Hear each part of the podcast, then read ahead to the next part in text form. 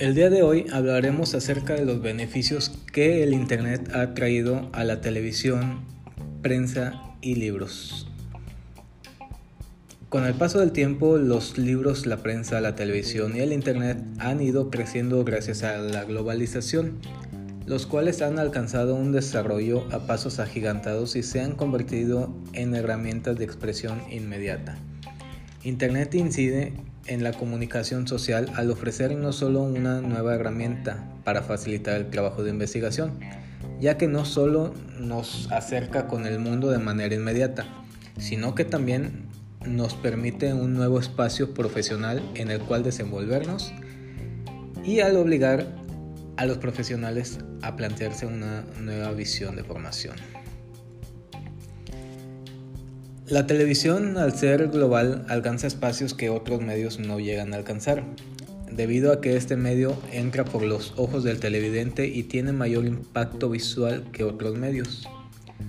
La televisión, el capitalismo y la globalización van a estar unidos por el resto de la historia, siendo la globalización un medio de vinculación intercontinental influenciado por un gobierno capitalista que está y estará en la búsqueda del consumismo masivo.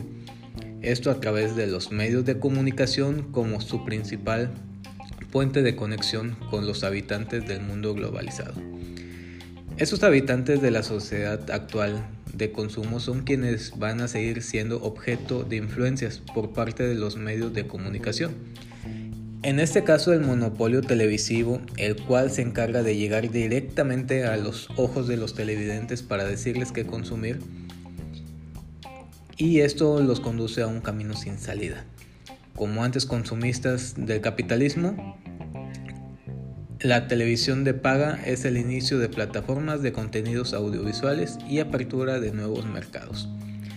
Ahora, el futuro más inmediato que puede tener el mercado de la televisión es todavía una incógnita para todo aquel que quiera realizar pronósticos sobre el desarrollo de las plataformas.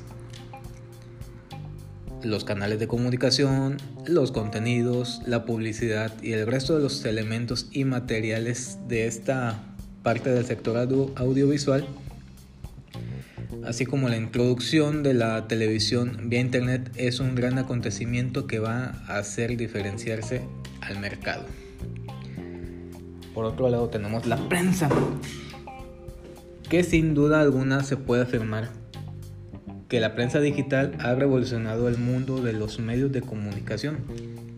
La red ha hecho posible que hombres y mujeres desde cualquier parte del planeta estén informados de lo que ocurre casi en tiempo real. La verdadera globalización es informativa. La prensa digital ha iniciado una carrera de velocidad que parece no tener límites, ya que la historia del periodismo está marcada sin duda por el papel impreso. Pero Internet ha provocado que se realicen cambios extraordinarios en cuanto a prensa se refiere y el papel que comparte protagonismo con la pantalla. Los principales beneficios que se han obtenido de este medio es que suprime las tradicionales restricciones de espacio, permitiendo cubrir los hechos noticiosos con mucha más profundidad. Facilita enormemente las capacidades del archivo, el cual, junto con herramientas para una rápida y útil búsqueda, pueden ser ofrecidas a la audiencia.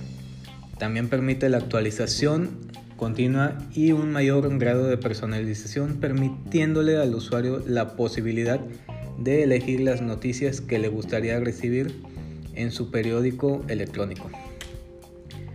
Los lectores, redactores y editores pueden interactuar permitiendo de esta, forma, de esta manera conocer el punto de vista de la audiencia.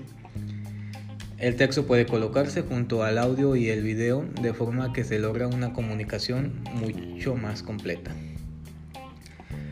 Las historias que se narran se enriquecen mucho gracias a la posibilidad de conectarlas con otros sitios web relacionados con el mismo tema.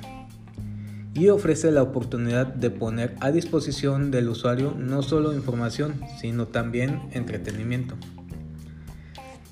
En el caso de los libros, estos libros en papel y los libros digitales no tienen que ser enemigos, pues cada uno te aporta sus ventajas a la hora de disfrutar el placer de la lectura. En la actualidad y con el uso de nuestros teléfonos celulares podemos acceder a una inmensa cantidad de libros digitales, inclusive algunos que son casi imposibles de conseguir de manera física. Por otro lado, la facilidad que tienen los autores de que su obra llegue a más personas es radical ya que los lectores podemos conocer a nuevos autores que sin la ayuda de Internet no hubiéramos conocido anteriormente. Como principales ventajas de los libros digitales es que las ediciones nunca se agotan.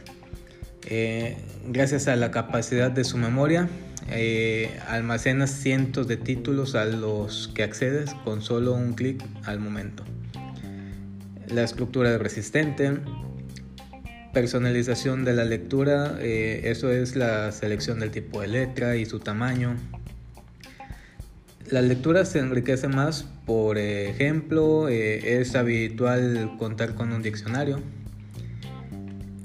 La opción de leer en la oscuridad disponible en algunos modelos y guardar una copia de las obras en el ordenador.